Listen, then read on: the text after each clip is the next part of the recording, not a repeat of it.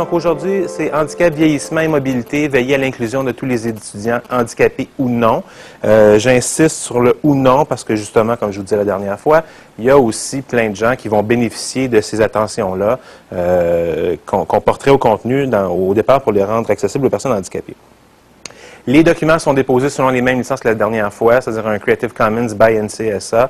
Donc, dans la mesure où vous reconnaissez la paternité AGTN Québec et que vous n'utilisez pas ces documents-là dans un but commercial, vous êtes euh, libre de faire ce que vous voulez avec, de les réutiliser, de les modifier, de les faire évoluer et de les partager dans vos organisations, etc., pour euh, faire avancer ces questions-là. On fonctionne toujours avec euh, les mêmes standards que la dernière fois. Donc, euh, la différence près qu'aujourd'hui, j'ai le droit de vous dire qu'ils sont adoptés. La dernière fois, j'avais pas le droit de le faire. Ça avait quand même sorti. Mais euh, donc, le 10 mai dernier, le Conseil du Trésor a adopté les, documents. C'est maintenant une directive obligatoire du Conseil du Trésor. Jusqu'à présent, c'était une, euh, une pratique recommandée, donc ça avait quand même un certain poids, mais comme directive, euh, directive euh, obligatoire, c'est définitivement quelque chose avec lequel on doit composer maintenant. Donc, il y a tous les tous les contenus en fait sont disponibles sur le site du MSG. Vous avez l'adresse en bas de l'écran, donc msg.gouv.qc.ca, barre oblique normalisation, barre oblique standard au pluriel, barre oblique accessibilité. Et euh, le document, en fait, est euh, disponible aussi déjà sur le web. Euh, je peux, en fait, je vous redonne l'adresse juste ici. Donc, c'était accessibilityweb.com, barre oblique présentation pluriel, barre oblique 2011, barre oblique GTN Québec en un seul mot, barre oblique technique. L'information va vous être envoyée de toute manière par courriel, donc vous pourrez y référer par la suite. c'est une présentation qui est faite en HTML. Donc, euh, c'est pas un PowerPoint, donc vous allez recevoir, vous allez avoir accès à un document HTML directement. Et euh, on vous enverra aussi une version PDF imprimable si vous voulez avoir quelque chose qui correspond exactement à ce visuel-là. Par contre, évidemment, elle est, développée de manière à avoir une, un type de présentation qui ressemble à, ce, à celle-là, même à l'imprimer directement.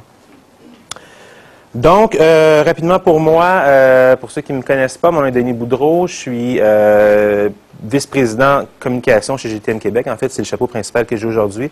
Euh, mon autre travail dans la vie, c'est président de la coopérative Accessibilité Web, une organisation qui s'occupe d'accessibilité, qui fait la promotion euh, de, l'accessibilité de manière générale, donc de la formation, de l'évaluation, euh, de la consultation au niveau de l'accessibilité du web, en aidant les organisations, ministères ou différentes organisations dans le privé à rendre leur contenu accessible.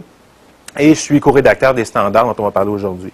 Donc, euh, bien placé pour vous en parler, bien placé pour vous expliquer les implications de ces documents-là. J'ai travaillé à la rédaction dans les trois dernières années et demie. Euh, puis, euh, je suis impliqué aussi au niveau du W3C dans un groupe qui s'appelle Education and Outreach, qui fait la promotion de l'accessibilité au sens large, euh, l'accessibilité du web au sens large au niveau international, et dans un groupe qui s'occupe du développement d'HTML5 euh, pour les portions accessibilité essentiellement. Donc, on s'occupe d'assurer une cohérence entre les différents standards existants et euh, ceux d'accessibilité. Donc, euh, le programme aujourd'hui, c'est parler des erreurs les plus fréquentes qu'on rencontre euh, en termes de, problèmes d'accessibilité. Revenir suite à ça sur les principales recommandations du HTCTU, qui est un groupe dont je vous avais parlé la dernière fois, qui s'occupe de, s'est occupé de développer des lignes directrices euh, en Californie pour les contenus de formation à distance. Euh, ces, euh, ces recommandations-là, sans grande surprise, euh, mettent l'emphase sur le même genre de problème que nous, on avait identifié ici comme étant les problèmes les plus récurrents.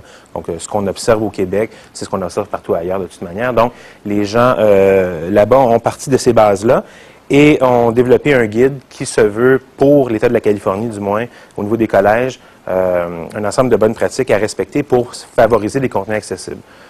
Il y a des discussions ici pour avoir un document similaire qui prendrait en, compte le contexte québécois, donc parler des législations ici, parler des différentes politiques ou directives qui existent, de parler éventuellement de ces problèmes-là qu'on rencontre, comment on peut les, corriger, qu'est-ce qu'on devrait faire pour bien, euh, produire nos contenus, et, éventuellement des références plus techniques sur les façons de faire, et etc. Donc un document qui viendra verra peut-être le jour dans la prochaine année. Et pour finir, si on a du temps, ce que j'aimerais faire avec vous, c'est euh, rendre ça un peu plus concret, c'est-à-dire qu'une fois qu'on on aura parlé de problèmes d'accessibilité pendant euh, deux heures et demie, ben de euh, peut-être aller sur le web puis regarder à travers soit vos sites web ou un site web que je vous proposerai concrètement comment on testerait des choses au niveau de l'accessibilité. Donc, on aura parlé d'images, on aura parlé de, contenu structuré, etc passer par différents outils et du HTML, des pages web, puis aller voir concrètement qu'est-ce que ça, à quoi ça ressemble. Et ça nous amènera assez rapidement vers 4 heures. Donc, premièrement, les erreurs les plus fréquentes. Euh, je base ce que je vous dis sur l'expérience des huit dernières années à évaluer des projets web. Euh, chez Accessibilité Web, on a évalué au-delà de 900 sites depuis 2003. Euh, on avait fait plusieurs, a fait plusieurs projets d'évaluation à grande échelle. On évaluait 100, 200 sites, souvent des sites gouvernementaux. Bonjour. Puis, une chaise. Il y a au fond, oui, c'est ça. Euh, ou en fait juste là, oui. Euh, donc, euh, oui, 900 sites web. on a fait une évaluation en 2003 de 200 sites, dont 50 sites gouvernementaux au Québec. On avait refait une évaluation en 2007 de 200 autres sites, dont une bonne part étaient gouvernementaux, je crois peut-être une trentaine, je ne me rappelle plus, je suis plus sûr. Mais enfin, dans les deux situations, on voyait, autant au niveau gouvernemental qu'au niveau éducation en général, euh, la, qualité ou le niveau d'accessibilité était quand même assez, assez limité. En 2003, la moyenne des sites avait obtenu 3,2 sur 10. En 2007, on parlait de 6,9 sur 10. Donc, il y avait quand même une bonne amélioration entre 2003 et 2007. Par contre, cette amélioration-là était due essentiellement au fait que en 2003, on se rappelle 2003, contextuellement, c'était deux années après l'éclatement de la bulle techno. Donc, les gens euh, investissaient très peu au niveau des technologies. Les sites web avaient tendance à vivre plus longtemps. La plupart des sites web, en 2003, c'était des sites qui avaient été développés euh, 98, 99, 2000, souvent. Donc, on avait évalué des sites très vieux qui n'avaient forcément pas pris en compte l'accessibilité, parce que l'accessibilité n'existait juste pas à ce moment-là. Les standards ont été déposés pour la première fois en 99. Donc, le temps qu'on en parle, euh, on était déjà rendu, en fait, on est rendu en 2011, puis on en parle encore, on commence encore à le découvrir aujourd'hui, donc ça vous donne une idée. Euh, donc, les sites étaient assez, assez limités à ce niveau-là. Euh, avec le temps, les pratiques ont fait en sorte qu'on a, on a intégré euh, CSS, entre autres, au développement web, donc fait une séparation plus nette entre la structure d'un contenu et sa présentation. Éventuellement, on a poussé cette idée-là à dire présentation, structure et comportement, donc tout ce qui est scripting à côté aussi. Et, pardon, tout ça a aidé à faire des, des, des documents HTML, par exemple, naturellement plus accessible parce qu'avec moins de trucs qui viennent, euh, euh, qui viennent barrer la route aux personnes handicapées. Donc, un exemple de ça serait de dire, dans les, pardon, dans les sites web euh, qu'on voyait à l'époque, ceux qui développaient à ce moment-là se rappelleront qu'on utilisait beaucoup des images transparentes, spacer.gif par exemple, des images de ce goût-là, pour caler des choses dans une interface. Et là, si on voulait faire une, marge ou un padding à gauche ou à droite d'un objet, on prenait une image transparente, on l'étirait par exemple sur 100 pixels ou 150 pixels et ça nous faisait une marge correspondante. Et euh, ça fonctionnait très bien pour du visuel. Par contre, comme on avait une économie, on avait une, on était sensible à une économie de code, on voulait avoir des fichiers légers, on allait avoir un IMG espace src spacer.gif et c'est tout. Donc, aucune balise euh, à part la largeur et la hauteur au besoin. Et on n'avait aucune balise, aucun attribut, par exemple, pour définir une image, euh, à quoi l'image servait, donc pas d'attribut alt. Et ce que ça faisait, c'est que les images n'étaient pas définies. Donc, pour une personne euh, handicapée visuelle qui utilisait une synthèse vocale, à chaque fois qu'elle rencontrait un spacer.gif, ça lui disait image non définie et ça disait le nom de l'image, spacer.gif la plupart du temps. Donc, elle pouvait recevoir cette information-là 2, 3, 400, 500 fois dans une même page, ce qui rendait le truc absolument impossible à consulter. Donc, euh, avec le temps, ces choses-là sont disparues, entre autres choses. Les CSS sont embarqués, on a commencé à faire du positionnement avec les feuilles de style. Et euh, normalement, euh, on arrivé avec des produits plus accessibles parce qu'il y avait moins de trucs qui traînaient dans les documents. Donc, c'est ce qui explique un peu la raison pour laquelle on est passé de 3.2 à 6.9, parce qu'en 2007, les gens euh, connaissaient pas plus l'accessibilité ou très peu connaissaient l'accessibilité au point pour, de pouvoir l'appliquer euh, efficacement. Donc, euh, nous, on a continué à faire des évaluations jusqu'à jusqu'à maintenant. On continue à en faire toujours. Et on voit une évaluation, une, amélioration progressive, mais on s'est rendu compte assez rapidement qu'il euh, y avait un certain seuil maximal que les gens atteignaient, une espèce de plateau. Et passé cette étape-là, ils ne pouvaient pas faire mieux à moins de réellement connaître l'accessibilité. Donc, il y a une limite à ce qu'on peut aller chercher parce que les bonnes pratiques du web en général venaient euh, s'intégrer dans nos façons de faire, mais à un moment donné, on ne peut pas deviner telle ou telle façon euh, supplémentaire qui était liée à l'accessibilité. Donc, on euh, on est arrivé à un moment donné justement à pouvoir déterminer quels étaient les problèmes les plus récurrents, et ce sont ces problèmes-là sur lesquels on va se concentrer aujourd'hui. Euh, J'insiste aussi sur un élément qui, est important pour ceux d'entre vous qui auront éventuellement soit à réfléchir sur l'accessibilité des contenus produits chez vous ou qui auront éventuellement à évaluer l'accessibilité de ces contenus-là, si c'est le cas. Euh, y il y a deux façons d'évaluer l'accessibilité. La première, c'est une évaluation technique, c'est-à-dire qu'on prend les standards d'accessibilité tels qu'ils sont proposés au niveau du gouvernement du Québec. Et euh, on fait une extraction des, différentes exigences. On se fait une grille avec ça, donc un checklist en disant, bon, j'ai 70 exigences dans le premier standard, donc j'ai une liste avec 70 trucs à vérifier, et je les fais un à un. Puis une fois que j'ai passé mes 70, j'ai fait mon travail, tout est beau. Euh, ça fonctionne très bien d'un point de vue conformité. Là aussi, quand l'objectif de l'organisation est de s'assurer qu'on est conforme à un standard, donc on répond à l'ensemble des exigences de ce standard-là, ben tout simplement, on fait les tests un à un et c'est réglé. Par contre, on présume, du moins euh, chez GTN Québec, on présume que si vous êtes disposé à faire l'exercice ou si vous êtes contraint, dans certains cas, à faire l'exercice d'accessibilité, tant qu'à le faire, vous voulez bien qu'il y ait un résultat euh, positif. Donc, vous assurez que ce que vous faites est utile pour les étudiants qui seraient en situation de handicap, par exemple. Et pour vous assurer de ça, il y a quand même des tests au niveau fonctionnel qui doivent être faits aussi. Donc, test technique, c'est simplement l'application d'une grille. Test fonctionnel, c'est justement utiliser des outils que ces euh, personnes-là utiliseraient et euh, voir si, le, contenu fonctionne bien pour, euh, dans ces contextes-là aussi. Un exemple de ça serait par exemple une synthèse vocale, donc de se faire lire le contenu d'une page web ou d'un document Word ou d'un document PDF par exemple, et vous assurer que l'ensemble du contenu vous est euh, proposé à l'oreille comme vous le voyez à l'écran. Euh, idéalement qu'il est proposé soit dans le même ordre d'affichage de contenu ou, si l'ordre est différent, dans un ordre qui demeure cohérent quand même, pour que ça puisse être compris dans le sens où on entend le proposer nous-mêmes comme voyant. Et, euh, souvent, il y a des, situations qui se posent où justement on découvre qu'à l'oreille, c'est pas du tout la même chose qu'on reçoit que ce qui est proposé, que l'intention qui est proposée à l'écran. Et le résultat fait en sorte que les gens peuvent soit avoir une, être très confus par rapport à ce qui est proposé ou carrément être incapables de l'utiliser pour une raison ou une autre. Un exemple très, très, très simple de ça, euh, que je vous avais peut-être euh, mentionné la dernière fois, au niveau de la compréhension. Une synthèse vocale, donc, vous lit le contenu. Euh, donc, on, a eu une situation à un moment donné où on travaillait dans un menu navigation avec un client et dans le menu navigation, on avait un élément qui s'appelait standard et normes donc euh, les standards et les. Et euh, ça posait aucun problème. Tout était irréprochable. On avait vérifié tout ce qui était au niveau de, la façon de faire un menu, etc. Donc, il n'y avait rien à redire, tout était beau. Mais euh, quand on écoutait avec une synthèse vocale qui était à peu près à 60% du débit, euh, en fait à 150 à 60 du débit réel, donc beaucoup plus rapide, euh, on se rendait compte que ce qui était lu, c'était standard et normes. Et standard et normes, la plupart des gens comprenaient énorme. Donc, des, des gros standards. Et il y avait des gens qui se disaient, ben, quel est le rapport de cet élément-là dans ce contenu-ci. Et c'était un élément qu'on n'aurait jamais pu identifier comme étant problématique et qu'on n'aurait en fait, qu'on n'aurait jamais pu appréhender d'une façon ou d'une autre, à moins de réellement l'entendre. Donc, l'idée de faire les tests fonctionnels soulève des questions qui, euh, éventuellement, vont vous amener à améliorer encore plus le produit et vous faire en sorte, justement, qu'il fonctionne très bien pour l'ensemble des utilisateurs. Toutes ces évaluations-là se sont faites selon les standards en vigueur au Québec. Donc, évidemment, au départ, les standards W3AC. Depuis quelques années, de plus en plus, les standards d'ici, donc SGQRI 008. SGQRI, SGQRI en fait, c'est pour standard du gouvernement du Québec sur les ressources informationnelles, juste pour le camper au moins une fois dans la journée.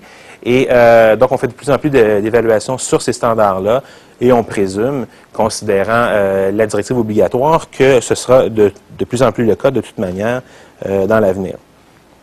Donc, les gens rencontrent euh, des euh, difficultés importantes. Euh, ces difficultés-là sont de l'ordre, justement, on va le voir tout à l'heure, mais donc d'images, de textes, etc.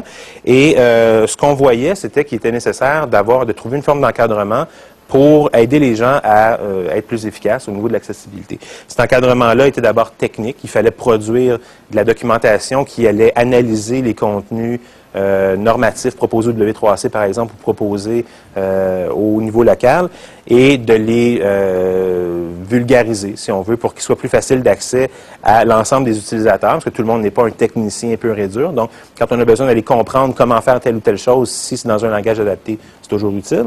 Après ça, au niveau fonctionnel, de trouver justement des cadres pour permettre aux gens de dire, ben oui, OK, on peut comprendre que euh, l'utilisation d'une synthèse vocale, c'est pas naturel pour vous, mais avec quelques didacticiels bien ficelés et euh, une série de raccourcis clavier aidants, vous pourriez probablement faire ce travail comme celui-là assez facilement. Puis dans les faits, quelqu'un qui s'y met réellement, une demi-journée et peut naviguer assez, avec assez d'aise à travers un document HTML ou un document Word euh, avec des raccourcis clavier et écouter ce que ça raconte. Donc, c'est pas difficile à faire, c'est juste un paradigme totalement différent de celui qu'on connaît.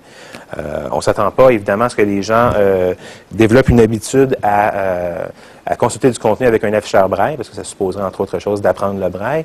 Euh, ceux qui étaient là la semaine dernière, ou il y a deux semaines, on avait une vidéo d'une utilisatrice qui a une passée sur la joue, qui contrôle avec sa mâchoire un clavier, un clavier virtuel à l'écran.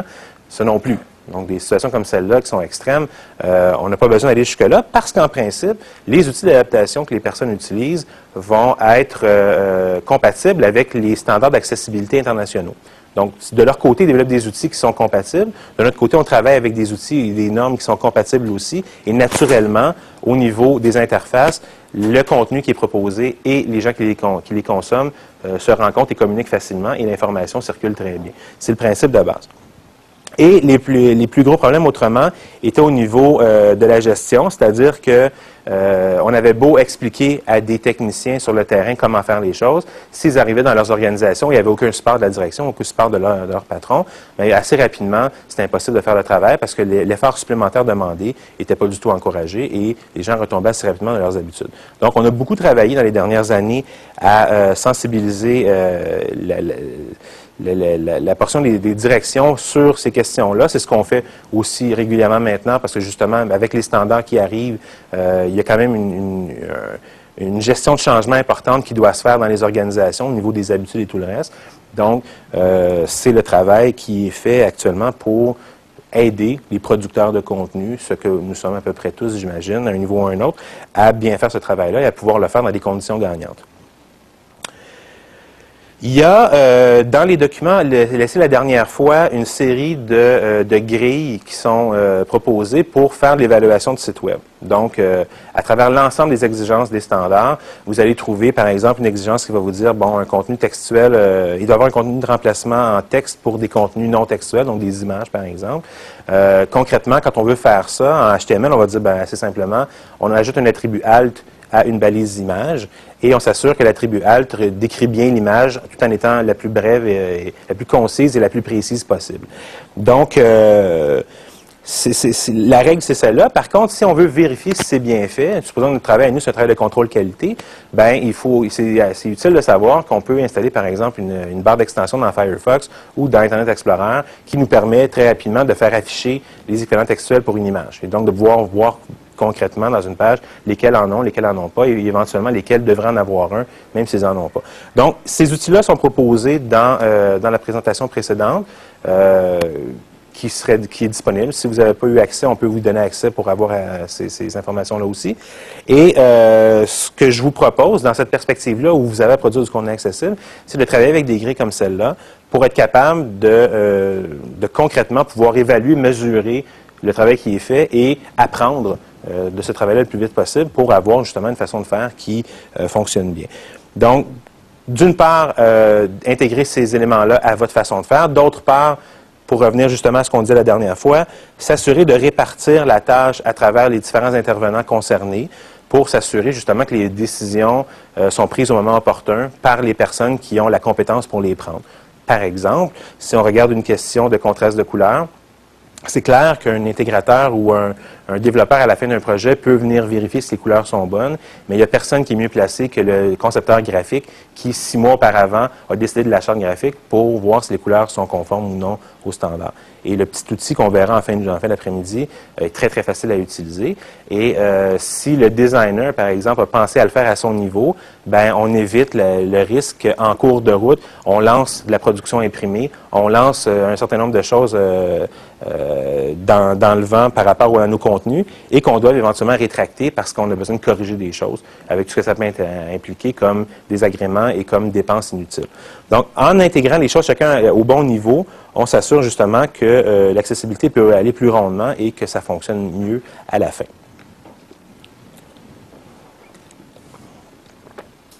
Donc, parmi ces outils-là, il y a euh, l'outil le plus intéressant demeure définitivement une barre d'outils qui s'appelle la Web Accessibility Toolbar, qui est faite pour Internet Explorer.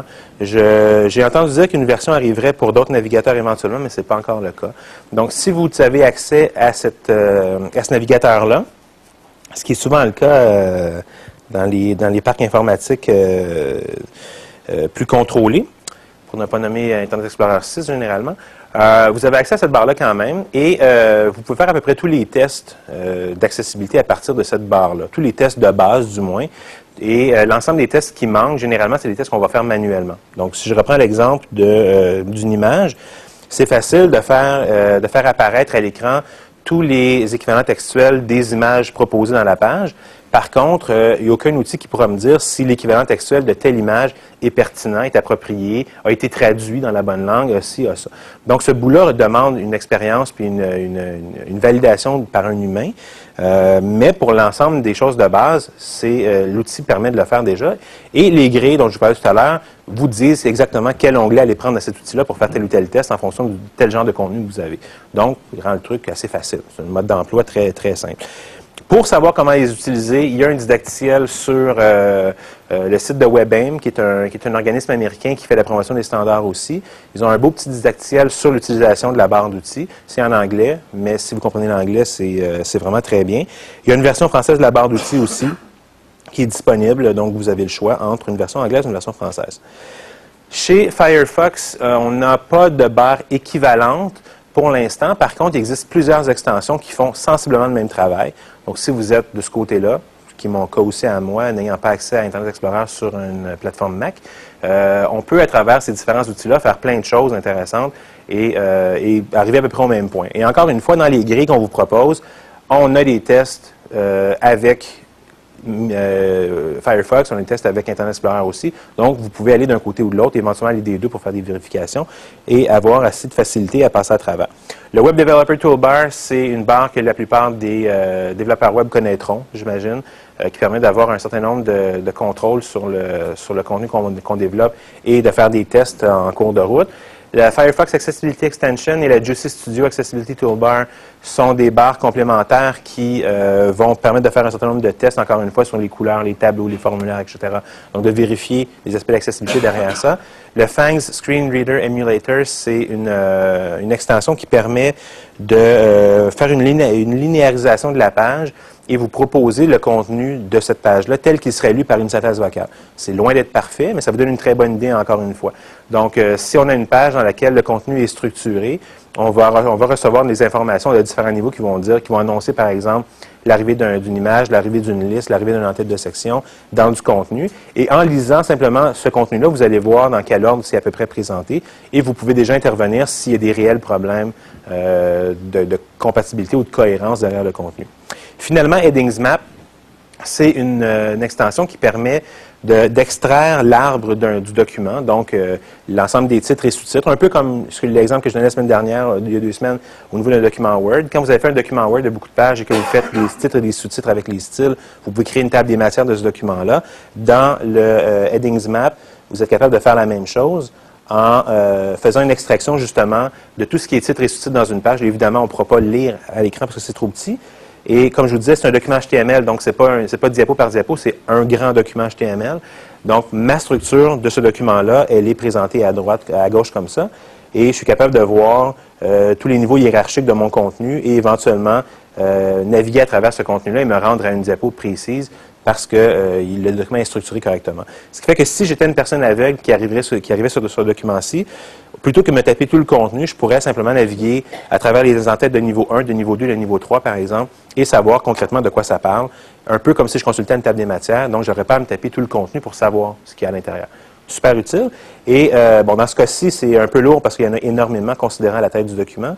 Mais dans une page web plus, euh, plus normale, vous allez en avoir peut-être 1, 2, 3, 5, 6 dans les, pires cas, j'imagine. Donc, c'est assez facile de voir l'organisation de cette euh, structure-là et voir si elle correspond bien à ce qui est proposé dans la page. Et ce sont des tests très, très simples à faire, on les fera tout à l'heure, qui euh, nous permettent de voir justement si, euh, si la structure est bien organisée au départ. Ensuite viennent les lecteurs d'écran. comme je vous disais, c'est un truc pas tellement difficile à s'approprier dans la mesure où on fait on, y met, on y met quelques heures pour l'apprendre. Il y a euh, deux documents qu'on a produits chez Accessibilité Web qui permettent de, euh, euh, de faire, en fait, d'appréhender ces outils-là, d'en faire l'installation et de découvrir des raccourcis clavier qui sont les plus utiles pour faire des tests. Donc, par exemple, être capable de naviguer de paragraphe en paragraphe, d'être capable de naviguer de titre en titre dans une page, de champ de formulaire à champ de formulaire, d'image en image, de faire l'extraction des liens d'une page, de faire l'extraction des titres d'une page, par exemple. Donc, toutes sortes de choses qui vont aider à naviguer rapidement dans du contenu et voir s'il y a une cohérence, justement, derrière tout ça. Les outils les plus euh, fréquemment répandus sont euh, JAWS, J-A-W-S, comme le requin, mais c'est un logiciel ici, c'est pas un requin, euh, et un autre qui s'appelle Windows, qui sont tous les deux, qui respectivement, aux dernières statistiques auxquelles on a accès, étaient répandus à 70 et 30% Donc, ils se partageaient le marché, JAWS 70, Windows 30% Il existe un VDA depuis quelques années qui probablement prend euh, gruge une part de ces marchés-là, mais on n'a pas de statistiques qui le démontrent actuellement, euh, et qui est très populaire notamment parce qu'il est gratuit. Il faut savoir que la plupart des gens au Québec ont Jazz parce que la RAMQ euh, offre une synthèse vocale aux personnes handicapées visuelles depuis peut-être une dizaine d'années, je crois.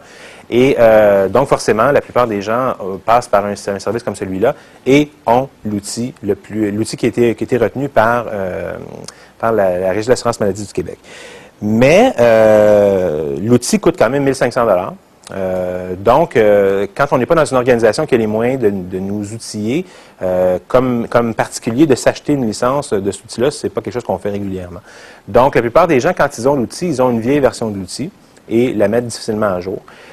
et dans d'autres cas, qui serait celui d'un développeur, par exemple, qui serait intéressé à, utiliser un outil comme celui-là pour tester des choses, euh, ben, à moins d'avoir une organisation encore là qui est capable de le payer, la seule option qu'on a, c'est de fonctionner avec la version démo des outils, ce que la plupart des gens font. Ce qu'il faut savoir, par contre, c'est que Freedom Scientific, la compagnie qui est derrière euh, Jazz, ne nous permet pas de faire des tests avec la version démo. Donc, euh, c'est à vous de décider si vous voulez en faire ou non, mais en principe, on n'a pas le droit de le faire. Ce qui fait que c'est une des raisons pour lesquelles, justement, les gens ont tendance à aller vers NVDA à la place, qui fait un travail très, très comparable et très bon, et euh, qui a le mérite d'évoluer beaucoup plus rapidement, parce que, justement, fait dans un, dans une, euh, dans un environnement open source à travers lequel les gens sont très, très actifs, très réactifs et assurent euh, de se tenir à niveau pour justement faire valoir la, qualité de leurs produits par rapport aux autres. Donc, euh, euh, très bon outil, bref. Et encore une fois, chez Ideos, qui sont des, euh, des, copains en, Europe, en France, vous allez trouver le même genre de document qu'on avait développé à la base pour Jazz et Windows sur NVDA. Donc, comment on l'utilise, les raccourcis clavier, etc. Donc, encore là, si vous aviez à en choisir un, personnellement, je vous proposerais d'aller vers celui-ci plutôt qu'un autre, pour toute la simplicité que ça implique, et ce serait amplement suffisant pour faire des tests de votre côté. Donc, quand on a fait euh, nos évaluations de site Web, on a, euh, on a, fini par catégoriser l'ensemble des problèmes rencontrés selon 24 types de problèmes différents. On avait vu cette diapo-là rapidement la dernière fois aussi. On la verra tout aussi rapidement aujourd'hui. L'objectif n'est pas de passer à travers tout le truc, mais vous voyez rapidement qu'on parle de différents types de, contenus de problématiques au niveau des contenus non textuels. Médias temporels, c'est les vidéos et l'audio, par exemple, utilisation de la couleur, l'accessibilité au clavier, définition de la langue, euh, signification de la langue, changement de contexte, etc. Donc, c'est plein de situations euh, différentes qui peuvent poser des problèmes d'accessibilité et pour lesquels on a documenté euh, à la fois la solution, le, problème, la solution, euh, des références techniques, etc. Donc, les gens qui sont intéressés à aller vers ces contenus-là peuvent euh, tout simplement se rendre sur le site du programme de certification de, de l'accessibilité et prendre connaissance des contenus à travers quatre grandes règles. Donc, la règle de perceptibilité, d'utilisabilité, compréhension et robustesse. J'en prends une au hasard. Euh, mettons, en utilisabilité. En allant sur des contenus comme ceux-là, je verrais que je peux aller voir, par exemple, les questions de délai suffisant. je sais que c'est un peu petit à l'écran. Euh, donc, par exemple, délai de consultation d'interaction, je verrais à travers un truc comme celui-là, qu'on me dirait, bon, il y a des problèmes au niveau cognitif, cognitif moteur ou visuel. Le genre de problèmes qu'on va rencontrer euh, sont de l'ordre, par exemple, du... Le fait, le fait d'avoir une redirection automatique, par exemple, sur du contenu, alors qu'on s'y attend pas, euh, donc d'être, d'être, sorti un peu de sa zone de confort parce qu'on s'attendait à arriver sur une page, on arrive sur une autre, et comme on est non-voyant, par exemple, on n'est pas capable de comprendre pourquoi on n'est pas au bon endroit. Donc, des situations comme celle-là, par exemple, euh, et dans un cas comme celui-ci, ce qu'on va faire à travers ce, document-là, c'est de dire, bon, ben, OK, dans euh, le standard 0, GQRI 008, en fait les trois standards, est-ce qu'il y a des choses qui correspondent à la règle générale qui, elle, est du côté de WCAG 2, donc du standard international? Ce qui vous fait un mapping entre les standards internationaux, les standards au niveau local, et qui offre éventuellement derrière ça de la documentation au niveau W3AC sur euh, les différentes choses qui sont pertinentes à, regarder pour comprendre techniquement de quoi il en, retourne. Donc, toute l'information euh, dont, dont, les gens peuvent avoir besoin pour creuser une question et avoir des réponses au point de vue technique, comprendre peut-être un peu mieux la problématique et voir quel genre de solution on peut appliquer à ces problématiques-là. Donc, je vous recommande d'en abuser euh, à outrance. C'est fait pour ça et c'est gratuit. Donc, piqûre de rappel, SGQRI 008, le standard qu'on a au Québec, il y a trois documents normatifs qui ont découlé de ce travail-là. Un document sur les sites web, un document sur les documents téléchargeables et un sur les objets multimédia. Euh, les dates de prise d'effet de ces standards-là euh, sont étendues dans le temps. Donc, euh, comme les standards ont été adoptés le 10 mai dernier et que le délai d'application pour les sites web est de 12 mois, ça veut dire qu'au 10 mai 2012, euh, un certain nombre de choses doivent être rencontrées. Pour les documents téléchargeables, on parle de 18 mois, donc on parle du 10 novembre 2012. Et pour les, objets multimédia, c'est 24 mois, donc le 10 novembre 2013. Ce sont les dates auxquelles on, va, euh, on doit rencontrer les standards. et tout dépendant du type de contenu que vous avez, vous avez à faire plus ou moins d'efforts sur ces contenus-là comme je disais la semaine dernière. Euh, pour l'existant, c'est relativement léger ce qu'il y a à faire euh, au départ et il y a toujours euh, la possibilité de, de, s'en sortir parce qu'il y aurait un besoin de, faire une refonte de site web, par exemple. Donc, l'objectif n'est pas du tout de coincer à court terme. L'objectif est de vous aider à encadrer un développement à long terme, moyen ou long terme, et de prévoir, par exemple, dans une refonte de site web, les pratiques nécessaires pour rencontrer ces exigences-là donc dans les prochaines années. L'idée étant que petit à petit, année après année, il y a une amélioration progressive qui se fait quand même et on s'en va vers une inclusion euh, de la majorité plutôt que de continuer à avoir des situations de marginalisation pour plein d'utilisateurs. Le projet de loi 133, pour ceux qui ne le connaissent pas, euh, bon, il dit beaucoup de choses euh, au départ, mais ce qui nous concerne dans ce contexte-ci, c'est simplement le fait que l'ensemble des standards gouvernementaux vont, euh, le, périmètre d'application des standards gouvernementaux va être étendu à plus large que, que ce qu'il est actuellement. Actuellement, les standards gouvernementaux s'appliquaient euh, aux articles, euh, pas aux articles plutôt, mais aux, euh, aux, aux, ministères et aux organismes qui sont régis par l'article 64 de la loi sur les administrations publiques. Donc, c'est un groupe relativement limité, à peu près, bon, les 22 ministères et 105 organismes, je crois. et ce, projet de loi-là, plutôt, fait en sorte que ces standards-là s'appliquent dorénavant aussi au réseau connexe, donc réseau d'éducation, réseau des services sociaux, réseau de la santé en l'occurrence, euh, et aux organismes euh, publics et entreprises du gouvernement. Donc, euh, un certain nombre d'organismes financés par les deniers publics.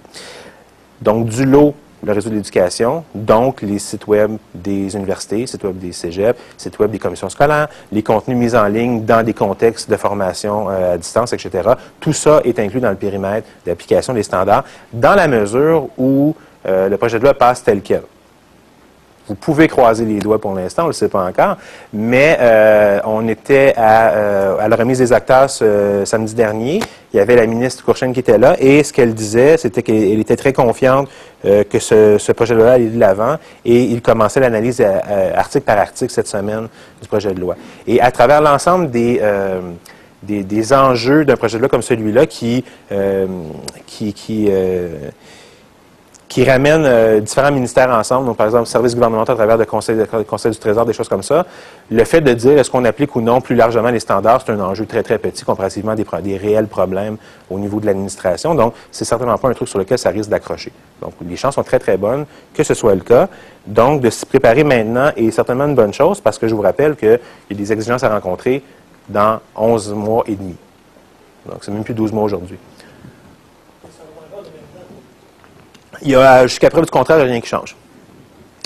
La, première, la prochaine fois où euh, quelque chose pourrait changer, à moins évidemment qu'il y ait une rétractation d'une façon ou d'une autre au niveau gouvernemental, ce qui est toujours possible, euh, les standards sont prévus pour être réouverts au bout de trois ou cinq ans pour actualiser des choses, mais l'actualisation ne sera certainement pas pour diminuer l'impact, mais plutôt pour intégrer de nouvelles technologies comme justement HTML5 ou des choses comme ça qui arriveront et qui seront à maturité rendues à ce moment-là.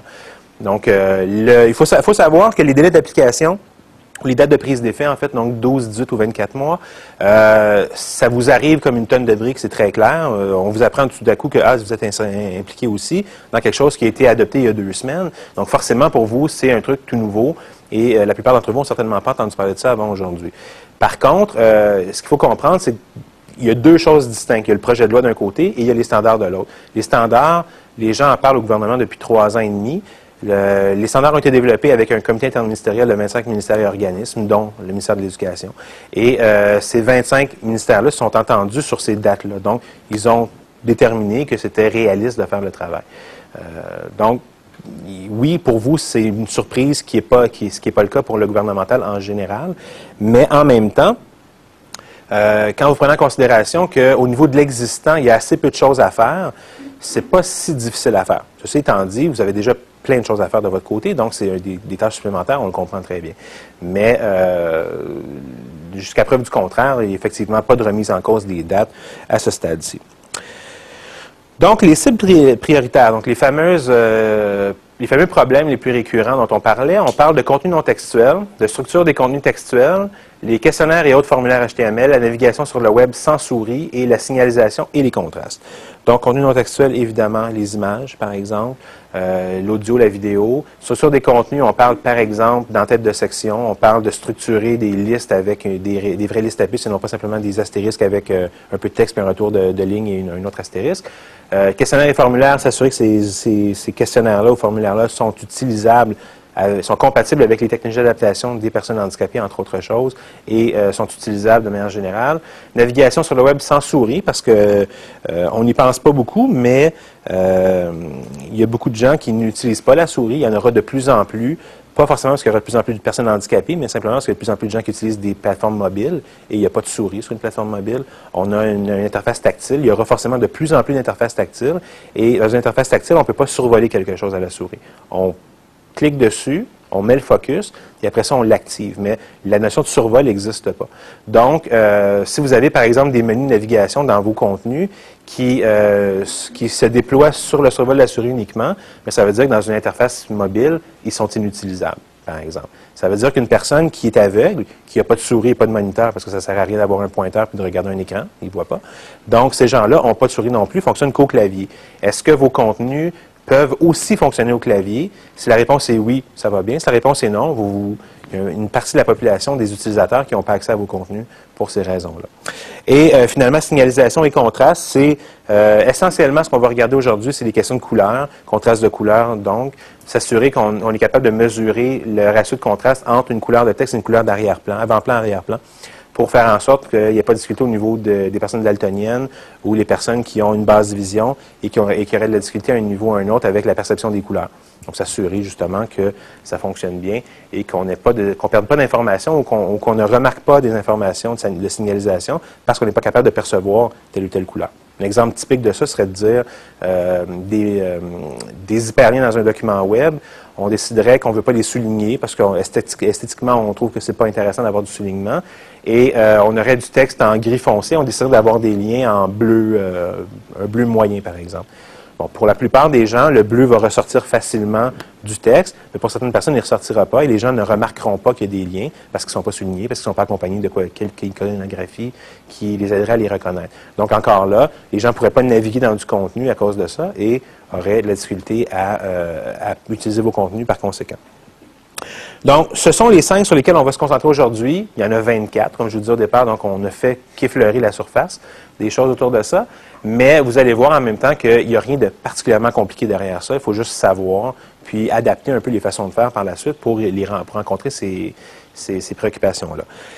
Il existe une traduction des standards euh, W3AC qui a été approuvée l'année dernière, euh, qui est disponible en ligne. Donc, si l'anglais, encore là, est une barrière, vous avez une version française des standards qui existe. Donc, ça vous permet de comprendre beaucoup mieux euh, de quoi il en retourne.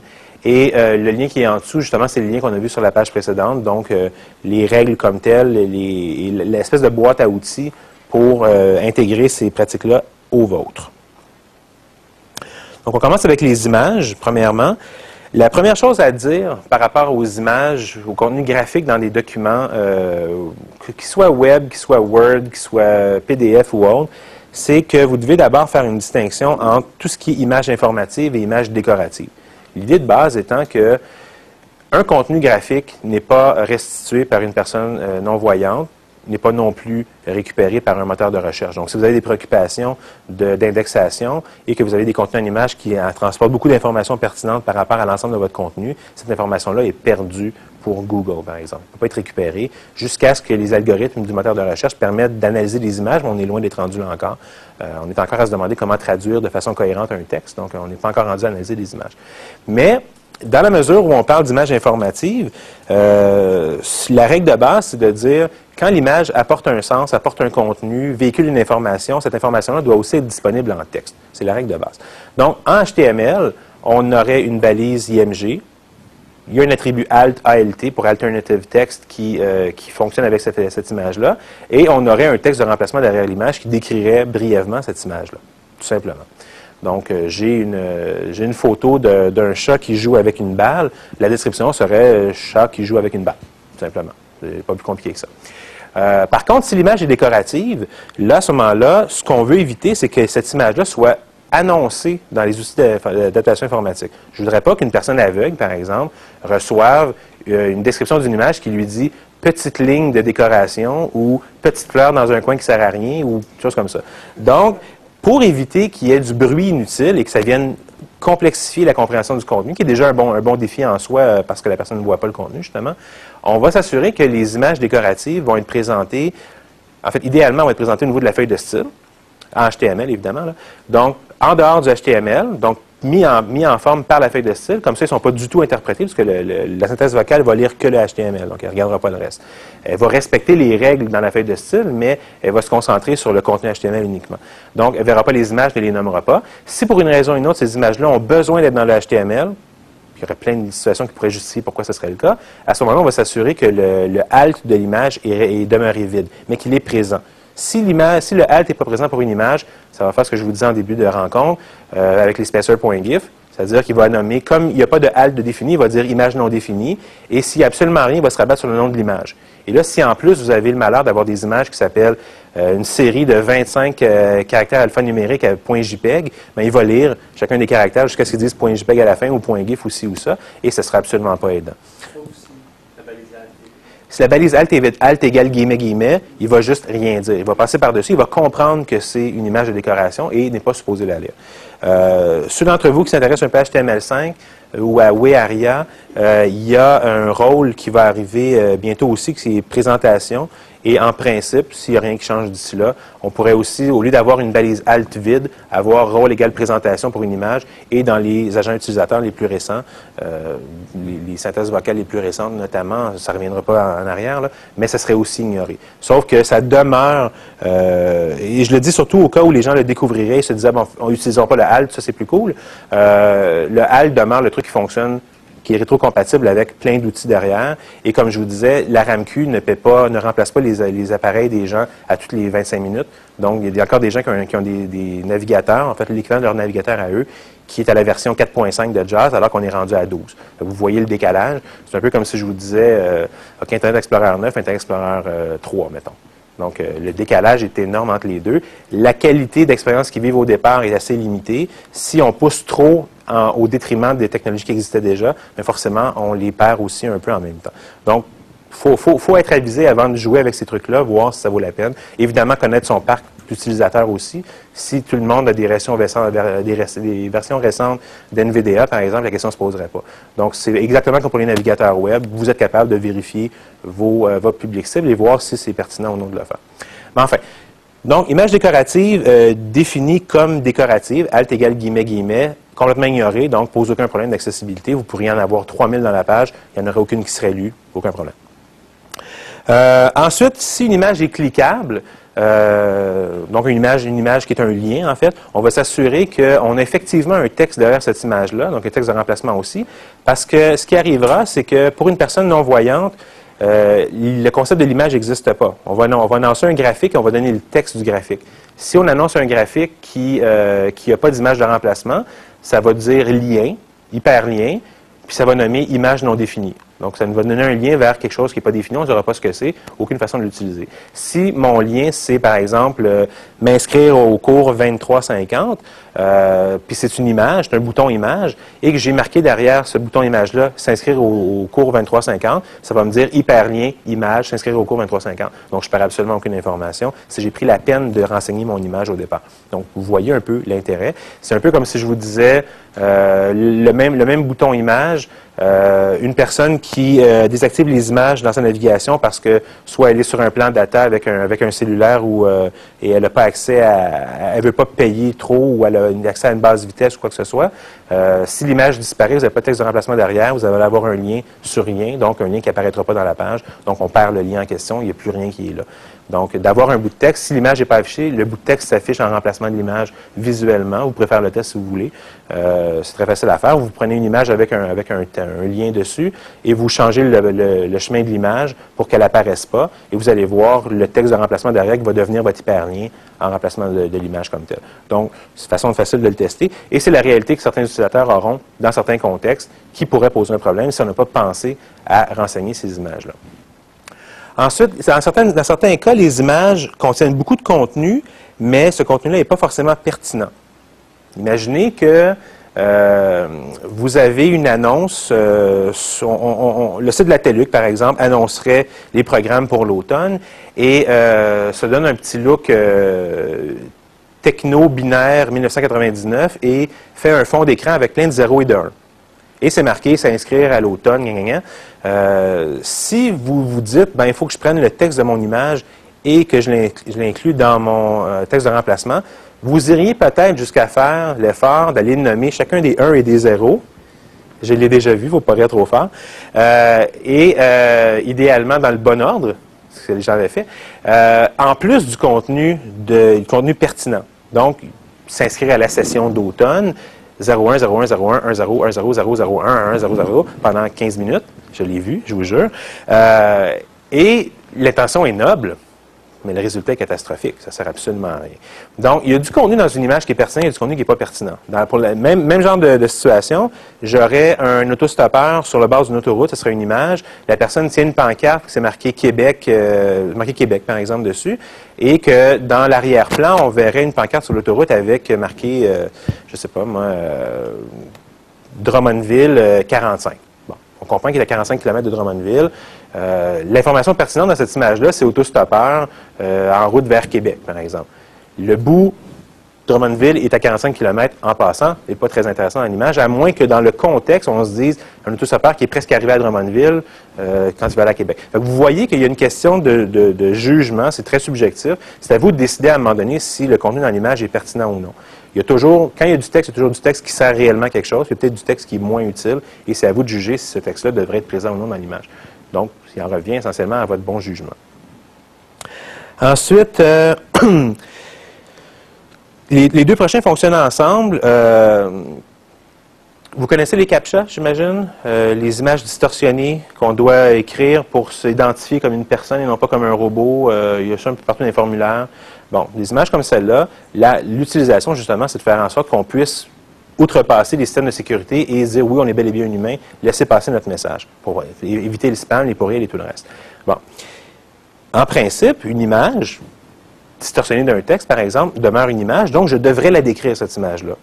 Si je suis une personne non-voyante, je ne peux pas savoir ce qui est écrit dans l'image, mais en même temps, si on me donne la réponse derrière, ça brise le mécanisme. Les outils vont rattraper l'information qui est derrière, puis vont passer comme tout le monde, ça ne servirait à rien. Donc, on a des cas, comme, des cas comme ça, ou des cas comme, par exemple, des moteurs de recherche, où, euh, bon, on a un moteur de recherche en haut à droite dans l'interface, vous avez décidé pour une raison ou une autre qu'on n'écrira pas recherche ou mot-clé au-dessus ou à l'intérieur, c'est juste un champ avec un bouton. Euh, et le bouton, c'est pas écrit recherche, lancer la recherche ou go ou n'importe quoi, c'est juste une flèche. Un petit carré rouge avec une flèche blanche, puis on comprend par convention que c'est un moteur de recherche, puis que c'est le bouton pour lancer la, recherche. Comme voyant, on comprend ça, il n'y a pas de problème. Si euh, vous voulez appliquer les règles telles quelles, vous allez vous dire, bon, je dois décrire mon image, alors je vais écrire rectangle rouge avec une flèche blanche. Et euh, si personne ne remarque, ça ne fera, pas, pas de problème nulle part. Sauf que quelqu'un qui arrive, un non-voyant qui arrive, va se ramasser là, va dire, OK, j'ai un bouton qui est une flèche blanche. Puis visuellement, la notion de flèche droite, flèche vers la droite pour avancer, puis flèche vers la gauche pour reculer, c'est une notion très, très visuelle. Non-voyant, euh, ce n'est pas un concept auquel il pense régulièrement. Donc, si l'information qu'on me dit, c'est d'écrire l'image, en ce cas-ci, ça ne me sert absolument à rien. Dans un contexte comme celui-là, dans un contexte comme le CAPTCHA, ce qu'on devrait décrire, c'est la fonction de cette image-là soit de dire, comme texte de remplacement, lancer la recherche, là, à ce moment-là, on va comprendre ce que c'est, ou dans le contexte d'un euh, captcha, de dire, bon, ben, cette image-là sert à identifier que vous êtes bel et bien un humain. Euh, vous avez aussi accès, par exemple, à une alternative en audio, si vous voulez plutôt entendre le, contenu de l'image pour pouvoir vous identifier. Et là, à ce moment-là, une personne non-voyante aura accès à un contenu euh, audio et pourra, par conséquent, aussi passer le test. Puis là, après ça, on peut rentrer dans des boucles là-dedans.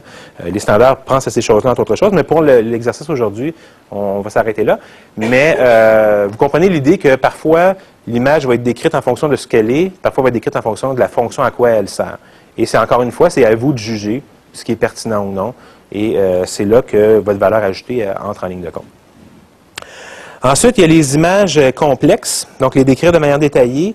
Si on prend l'exemple d'une image comme un organigramme, J'aime bien l'organigramme du, euh, ministère de l'Éducation parce qu'il y a beaucoup de monde là-bas. On pourrait dire santé, ce serait pareil.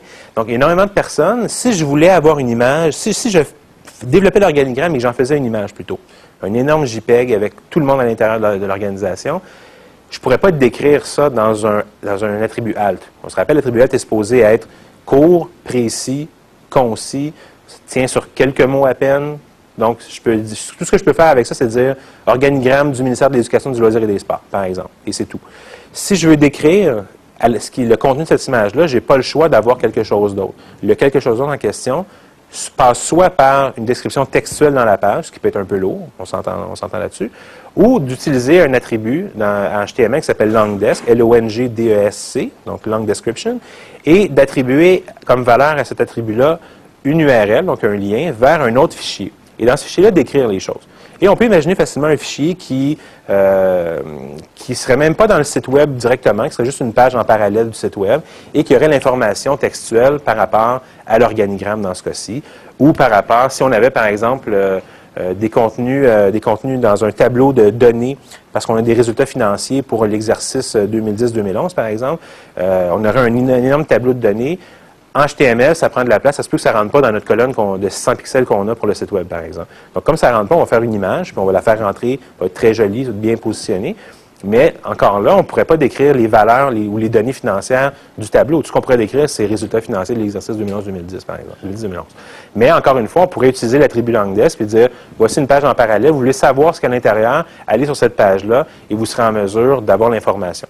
Et le bénéfice derrière ça, qui est quand même non négligeable, c'est que euh, ça demeure un lien. Ces liens-là sont suivis par les outils, sont suivis par les moteurs de recherche, entre autres choses. Ce qui fait que tout ce contenu-là que vous aviez dans une image qui est perdu au référencement va du coup être absorbé par les moteurs aussi, va être indexé et va faire partie des contenus pour lesquels on vous reconnaît. Euh, de l'information. Donc, si vous avez une préoccupation de visibilité, qui est généralement le cas, bien, ça vous aide de faire des trucs comme ceux-là, en plus de, euh, rencontrer les objectifs qu'on se donne au niveau de l'accessibilité. Et finalement, on a les dessins réalisés à la lettre de caractère, euh, l'art ASCII. Donc, on connaît tous les deux points avec la parenthèse pour faire un sourire. Ça, c'est assez simple. Mais il faut comprendre que pour une personne aveugle, ça va dire deux points, fermeture de parenthèse, ça ne durera pas sourire. Mais imaginez cette situation-ci faites une recherche sur le web pour art euh, complexe, par exemple, vous allez trouver des images incroyables. La Mona Lisa en 2000 euh, euh, pixels de large par 6000 pixels de haut, faite uniquement de caractères, points d'interrogation, des points, des virgules, des arabas, etc., différentes couleurs. Puis, ce qu'il faut savoir, c'est que si nous, on voit la Mona Lisa là-dessus, un non-voyant, ce qu'il voit, c'est 15 ou 20 000 caractères différents qui vont être prononcés un après l'autre. Donc, pour éviter une situation comme celle-là, ce qu'on ferait, c'est qu'on dirait, bon, OK, si on a besoin d'avoir un, design qui se prête à ça, on va prendre l'ensemble du visuel en caractère, on va le convertir en une image, on va mettre un texte de remplacement derrière cette image-là. Le résultat visuellement sera le même, mais euh, derrière, il n'y aura pas cette barrière-là pour euh, l'utilisateur. Pour les émoticônes, est-ce qu'il y, est y, a des logiciels qui lisent l'écran qui les interprètent? Pas à ma connaissance. Euh, dans certaines situations, ce qui pourrait arriver, c'est que euh, les, logiciels eux-mêmes, quand nous, quand nous, on tape, par exemple, deux points, euh, fermeture de parenthèse, il va le convertir en image. Il va faire une petite image, un, smiley jaune, par exemple. Euh, puis possiblement que dans certains logiciels, ils vont ajouter derrière un texte qui va dire sourire ou euh, smile ou quelque chose comme ça. Et à ce moment-là, oui, comme c'est une image, l'outil va prendre le texte qui est derrière. Mais par définition, je ne connais pas d'outils qui le font tout seul. Il, se baserait sur la, conversion que, l'outil fait au départ, euh, sur lequel on, intervient nous-mêmes. Donc, ce serait peut-être ça la nuance entre les deux. Donc, euh, la règle d'art, c'est qu'une image vaut pas toujours 1000 mots, justement. Euh, dans des cas comme ceux-là, l'image vaut généralement zéro mot, parce que s'il n'y a pas de description derrière, ça ne veut rien dire.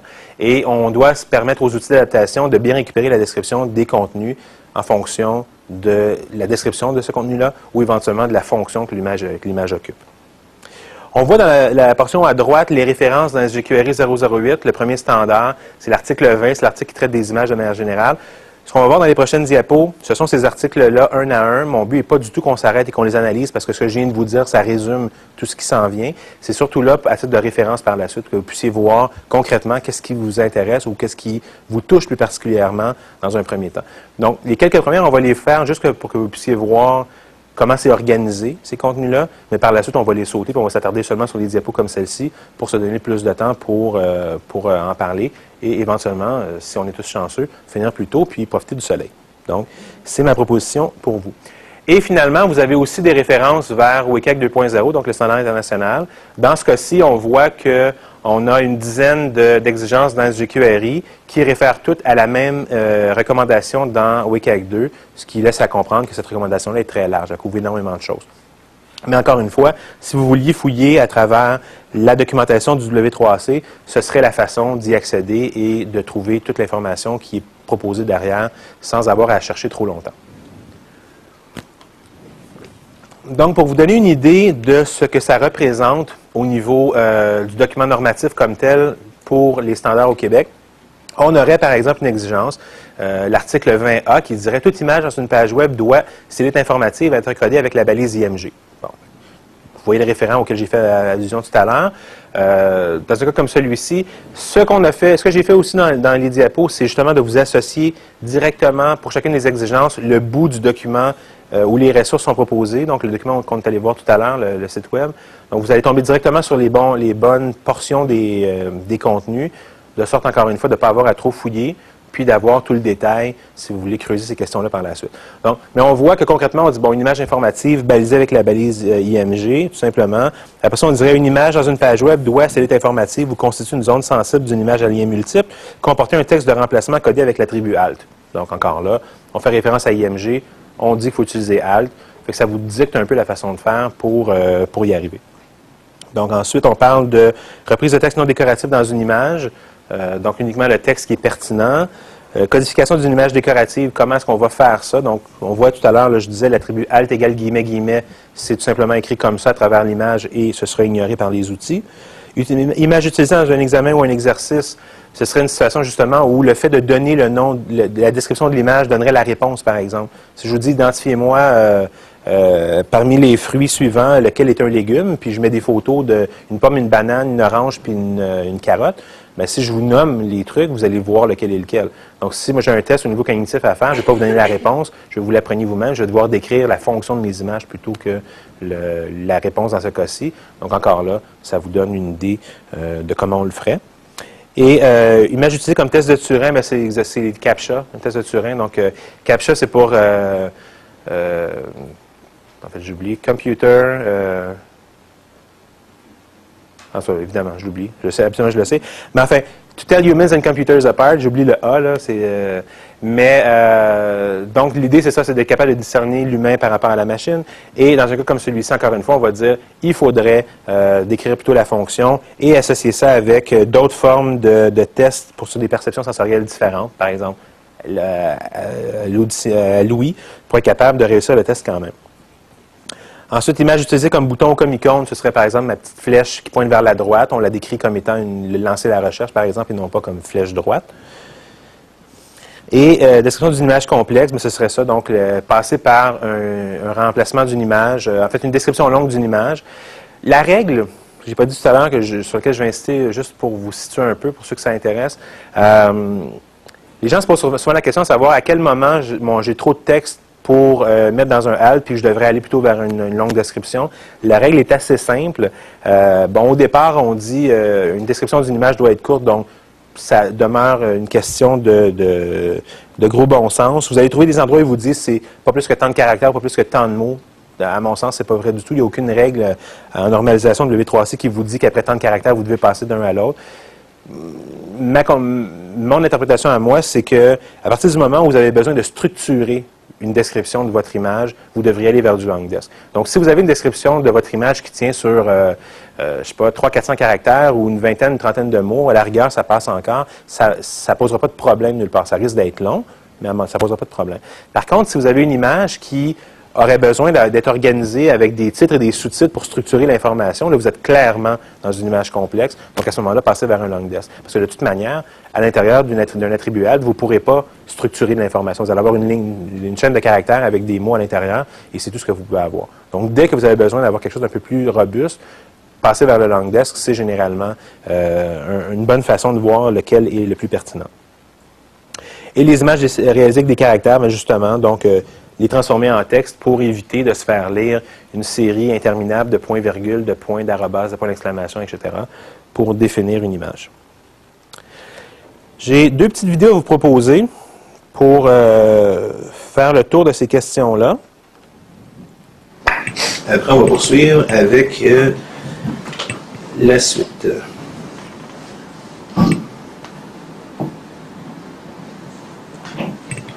Je vais vous montrer les conséquences qu'il peut y avoir pour une personne non-voyante lorsqu'elle n'accède pas aux images d'un site internet. Je suis sur une page euh, de géographie où il y a un exercice. Donc je lis ma page normalement. Lien de présentation, lien de polycopier, lien de fiche, lien de dossier, lien de document et lien, lien glossaire, lien auto-évaluation. La synthèse me lit les liens qui se trouvent au début de la page. Je continue. À 1991, Vilnius, Lituanie, Berlin, Histoire terminale, LS, Paris, je tombe sur un texte euh, qui ne m'apprend pas grand-chose, qui doit être euh, la légende d'une image. Je continue. 1. Présenter le document nature, thème, problématique. Il y a une question, donc on me, demande de présenter un document que je ne connais pas. Une personne voyante m'a expliqué qu'il y avait une image qui aurait pu m'être décrite de manière très simple euh, par du texte et que euh, les consignes de l'exercice se trouvent également dans un fichier image. pareil, il aurait fallu euh, le, mettre en texte sur le site internet pour que ce soit accessible. Donc je n'ai ni le document sur lequel je dois travailler puisqu'il n'a pas été décrit par du texte, ni les consignes qui sont dans un fichier image et pas dans un texte. Je ne peux donc pas faire mon exercice normalement.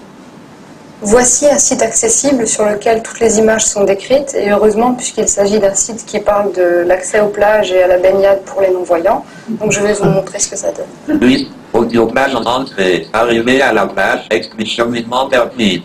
Voici le totem d'accueil photo 1. Donc la première photo c'est apparemment une pancarte, euh, le totem d'accueil comme c'est marqué.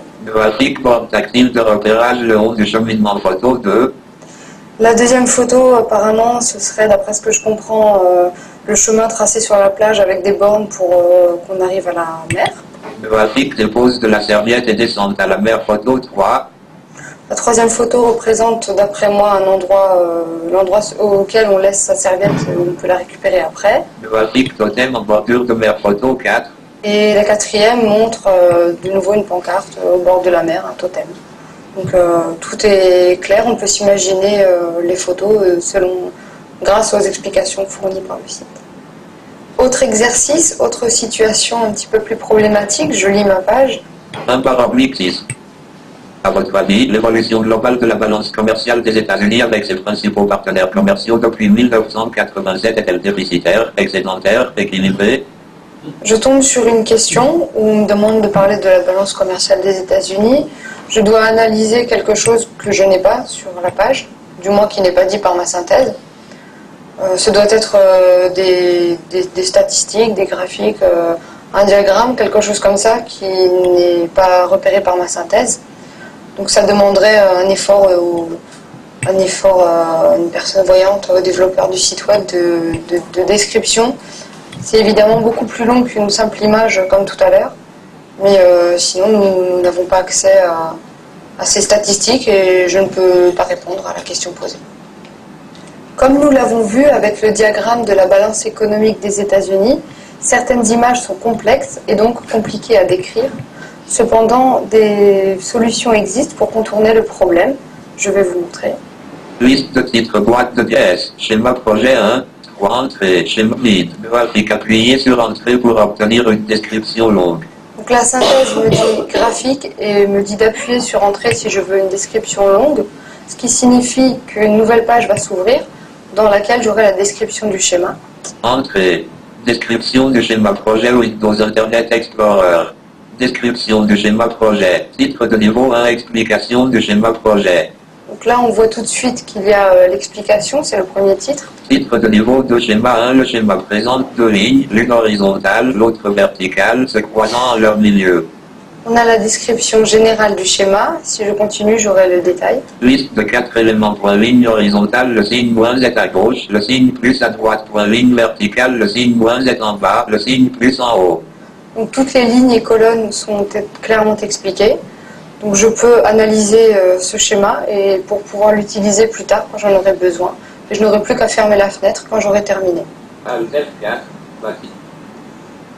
L'information contenue dans une image est entièrement perdue pour une personne déficiente visuelle. Des dispositifs de substitution doivent être prévus pour qu'une information alternative remplace l'image sous la forme d'un texte. L'attribut Alt sera principalement utilisé. Il permet d'attribuer un court texte alternatif aux images, mais également aux zones réactives d'images cliquables et aux boutons de formulaire. Ces descriptions doivent offrir une information complète et courte. Elles devront compter environ une dizaine de mots. Lorsque l'image est complexe et que la description utile à sa compréhension excède une dizaine de mots, il faut alors recourir à l'attribut longdesk qui crée un lien vers une explication détaillée. Ce cas est régulièrement rencontré pour décrire des diagrammes et autres graphiques complexes. Toutes les images ne peuvent cependant être traitées de la même façon. Certaines images sont strictement décoratives. Il est préférable de les gérer au moyen de la feuille de style. Il faudra alors évaluer quelles sont les images qui véhiculent une information utile dans le contexte du site et celles qui ont une valeur purement décorative. Les images typographiques, telles que les puces ou les boulets, doivent pour leur part être gérées par les balises UL et LI dans le code HTML. Les images seront intégrées au CSS au moyen de la propriété liste style image. Les images transparentes utilisées par certains webmasters pour caler leur mise en page doivent être signalées. Une personne qui utilise un logiciel de synthèse vocale ne peut ignorer des portions de texte telles que nous pouvons le faire visuellement. Ces images non significatives doivent être dotées d'un attribut alt laissé vide. Sa valeur étant nulle, le navigateur ne l'affichera pas ou ne la lira pas. À noter que cette technique de développement ancienne peut avantageusement être remplacée par la technologie CSS qui rend obsolète l'utilisation d'images de calage. Voici pour le premier euh, vidéo. Ces vidéos-là sont faites par un groupe français euh, sur un site qui s'appelle accesskey.org, access-key.org. Vous avez euh, 7 ou 8 vidéos différentes. On va en voir 3 aujourd'hui du lot. Euh, mais assez intéressant pour que vous ayez des petits, encore des petits didacticiels sur certains aspects. Ils parlent de tableaux, ils parlent de liens, ils parlent d'un certain nombre de choses. Oui? Fait, là, de, de comment euh, parler d'un graphique, là, euh, c'était clair que ça décrivait l'axe des X et des Y, mais euh, pour l'information, par exemple, un- une évolution d'un phénomène dans le temps, Euh, Ce serait, ce serait probablement impossible de le décrire précisément, mais ce qu'on pourrait faire dans un cas comme celui-ci, ce serait de dire, par exemple, bon, ben, OK, euh, euh, par exemple, si on avait l'évolution sur une chaîne de temps de 1900 à 2000, par bond de, par bond de 10 ans, on pourrait dire, par exemple, dans une description, ben, ça part en 1900 à 5% en 1910, c'est rendu à 7% puis monter comme ça jusqu'à 2000. Là, on aurait une certaine progression, ouais. Mais c'est sûr qu'il y a une limite quand même à ça. Euh, on avait, en fait, si, si vous allez voir le matériel il y a deux semaines, j'avais un graphique qui parlait de la prévalence du handicap en fonction du vieillissement. Et c'est exactement ça. On voyait par tranche d'âge de 10 ans, je crois, euh, la proportion ou la- de, présence de handicap dans la population. Puis on voyait clairement que ça monte plus les gens av- avancent en âge. Et euh, une description comme celle-là, ben, bêtement, c'est de dire, bon, ben, de tel âge à tel âge, c'est tant, de tel âge à tel âge, c'est tant. Donc, séquentiellement, on, peut le présenter, mais effectivement, il y aura des notions qui seraient manquantes. Là. Savoir exactement, par exemple, en 1907, c'était rendu à combien dans la courbe, on ne l'aurait peut-être pas. À moins de vouloir se donner, la, faire la peine de, de faire toute la, la description, mais ça pourrait être un peu long, effectivement. La deuxième vidéo euh, parle d'images-liens accessibles, donc ça va venir compléter ce qui a été présenté. Oui? Est-ce que l'exemple qu'on a vu, est-ce qu'une personne aveugle qui a, l'habitude peut donc, c'est- comprendre globalement, par exemple, un schéma comme ça, parce que ça demande un effort mental énorme. Là. Oui, mais euh, c'est, les gens compensent. La, capacité de mémorisation est généralement plus, plus importante parce que l'information qui est présentée, ils doivent la retenir pour savoir où ils vont. Peut-être qu'ils vont revenir. Je, vois des gens qui, euh, qui utilisent la synthèse vocale. Un, un de nos collègues, entre autres, utilise la synthèse vocale. Puis moi, personnellement, je ne comprends pas ce qui est prononcé. Et lui va lire un texte d'une page à l'intérieur de, de 15 ou 20 secondes et est capable de me dire de quoi ça parlait. J'ai entendu, j'ai peut-être capté 5 ou 6 mots dans le truc. L'oreille s'habitue à ça à un moment donné aussi. Donc, c'est vraiment une question de- d'habitude. Et dans des cas comme ceux-là, un peu comme nous, si je consulte un tableau, je vois, je comprends assez rapidement l'idée générale, mais les, les données particulières, je ne les retiendrai pas toutes. Mais je peux y revenir puis reconsulter. C'est ce que ces gens-là vont faire aussi. Est-ce que les logiciels plus modernes ont une voix robotique comme ça ou bien ça s'améliore? Ça s'améliore. Euh, sûr que les gens doivent s'habituer. Ah. les, les gens s'habituent. En fait, en fait assez, de manière assez int- intéressante, les gens, euh, une fois qu'ils sont habitués à ces synthèses-là, beaucoup de gens qui n'apprécient pas particulièrement les voix plus chaleureuses ou plus humaines parce qu'ils sont habitués à un rythme très, très, ben, presque saccadé, en fait, dans ce cas-ci. Euh, mais cette voix-là, c'est la voix par défaut de jazz. C'est ça qu'on entend. Mais euh, si on regarde, par exemple, les évolutions dans VoiceOver euh, sur Mac ou euh, les, les, les, voix synthèses les plus récentes, c'est des voix qui sont vraiment très près de la voix humaine. Euh, des voix d'hommes, des voix de femmes, on peut jouer avec la, modu- la- on peut moduler la voix, on peut changer plein de choses à l'intérieur, le pitch et tout le reste, puis on peut faire à peu près n'importe quoi avec. Et effectivement, il y a des voix qui ressemblent beaucoup à des voix humaines. Sur Jazz, tu peux choisir si tu veux une voix de fille, une voix d'homme, puis le débit de la voix aussi, Mhm. qui est très important. Donc, jusqu'à un certain point, à un certain moment, tu peux presque arriver à une voix un peu moins robotique. Mhm. Mais C'est sûr que ça- c'est comme euh, comprendre ça. un accent. euh, On finit par s'habituer. Oui, c'est ça, exact. À la même vitesse qu'ils le font. Non. Puis je dirais, dans, dans, dans ce, dans ce, cet esprit-là, euh, peut-être le, le point plus négatif par rapport à NVDA, c'est que euh, la synthèse vocale qui est à l'intérieur par défaut est une voix particulièrement robotisée. Donc, c'est peut-être un peu plus traumatisant à ce niveau-là. Euh, mais c'est possible d'échanger. Encore une fois, c'est possible de faire évoluer. Et on- on- les, les- les compagnies vendent des, des packages avec différentes boîtes. On peut éventuellement changer celle pour une autre, par exemple. C'est intéressant à savoir, par contre, là-dessus, euh, tant qu'on est sur le sujet, euh, il y a des voix, euh, bon, en toutes les langues ou presque. Il y a une voix franco-française, il y a une voix fran- française-canadienne, il y a une voix française internationale. Donc, il y a différentes voix comme ça. Et la voix française-canadienne est généralement assez détestée des gens au Québec parce qu'on a l'air d'être des habitants, il faut le dire. là. Le- on dirait que c'est des gens, dans le fond, d'un rang qui parlent, qui n'ont pas vraiment évolué, qui sont encore pris en 1900 quelque chose. Donc, l'accent est très, très fort, puis euh, c'est caricatural à la limite. Euh, c'est fait par des Français, donc j'imagine qu'il y a certaines perceptions. Mais euh, en général, les gens vont prendre la voix française directement parce que c'est un français international, comme on retrouve à Radio-Canada, par exemple, comme on retrouvait à Radio-Canada. Puis, euh, donc, euh, plus facile aussi à comprendre pour, pour tout le monde. Euh, donc, ça, c'était pour la première vidéo. La deuxième parle des images liens. Et maintenant, je vais m'intéresser à un autre site, celui du Musée océanographique de Monaco. Le titre est Musée océanographique de Monaco, Microsoft Internet Explorer. Musée. On reprend. Et maintenant, je vais m'intéresser à un autre site, celui du Musée océanographique de Monaco. Le titre est Musée océanographique de Monaco, Microsoft Internet Explorer. Musée océanographique de Monaco. Visiter lien graphique de Vapo, lien graphique de Vapoa. Lien graphique de Vapoi. Fondé en 1910 par le prince Albert Ier de Monaco, le musée océanographique est un lieu exceptionnel entièrement dédié à la mer. En dehors de la présentation générale, j'ai entendu qu'il y avait des liens, donc j'ouvre mes liens.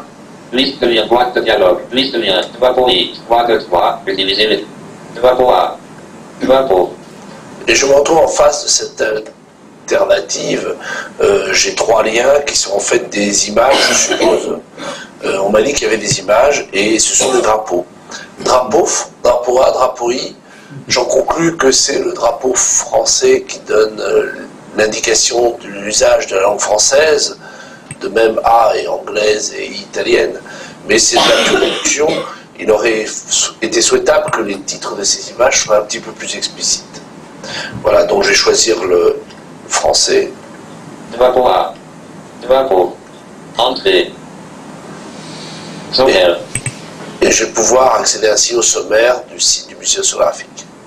Maintenant, sur un autre site, celui du Languedoc-Roussillon, Le titre est Conseil régional Languedoc-Roussillon CRLR Microsoft Internet Explorer. je vais chercher sur le site du conseil régional de Languedoc-Roussillon le portail de la formation permanente. Si j'étais voyant, une image m'enverrait directement sur cette page. Mais je sais, parce qu'on me l'a dit, que cette image était renseignée, et donc quand je vais faire ma recherche de titre, comme suit, Liste de liens, boîte de dialogue, liste de liens, Alt digitale, plus 3. Protéger l'environnement, portail de la formation professionnelle en Languedoc-Roussillon, nouvelle fenêtre. voilà, je trouve donc ce lien, Portail de la formation professionnelle en Languedoc-Roussillon, nouvelle fenêtre 26 de 60. qui correspond à une image sur la page de titre, et donc je peux rentrer dans ma nouvelle page. Entrée. La formation professionnelle et l'apprentissage en Languedoc-Roussillon, Microsoft Internet Explorer. Voilà, il est donc important de bien renseigner chaque image en précisant sur le titre de quelle image il s'agit, sinon on ne peut pas agir dessus. Pour les images qui remplissent le rôle de lien, en l'absence d'un attribut alt correctement renseigné, le logiciel de lecture d'écran se base sur le nom du fichier pour nommer l'image. Ici, nous retrouvons le nom des trois images auxquelles Jean est confronté. Drapeau, drapeau A, drapeau I. Pour chaque image qui remplit le rôle de lien, le texte contenu dans l'attribut alt de l'élément graphique doit donner la fonction du lien. Ainsi, pour chacun de ces drapeaux qui indiquent la langue des différentes versions du site, plutôt que d'indiquer dans l'attribut alt drapeau français ou drapeau italien, il est préférable d'indiquer version française du site ou version italienne du site. Si l'image faisant office de lien inclut du texte, l'alternative doit, au minimum, contenir le contenu textuel exact inscrit dans l'image. Des informations complémentaires pourront être apportées, mais le contenu exact doit y être indiqué.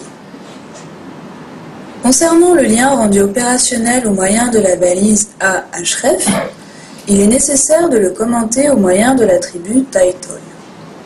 Ici, l'attribut title devrait lui aussi comporter l'indication version française du site. Si le lien s'ouvre dans une nouvelle page, l'attribut title devra alors comporter l'indication version française du site et entre parenthèses nouvelle fenêtre.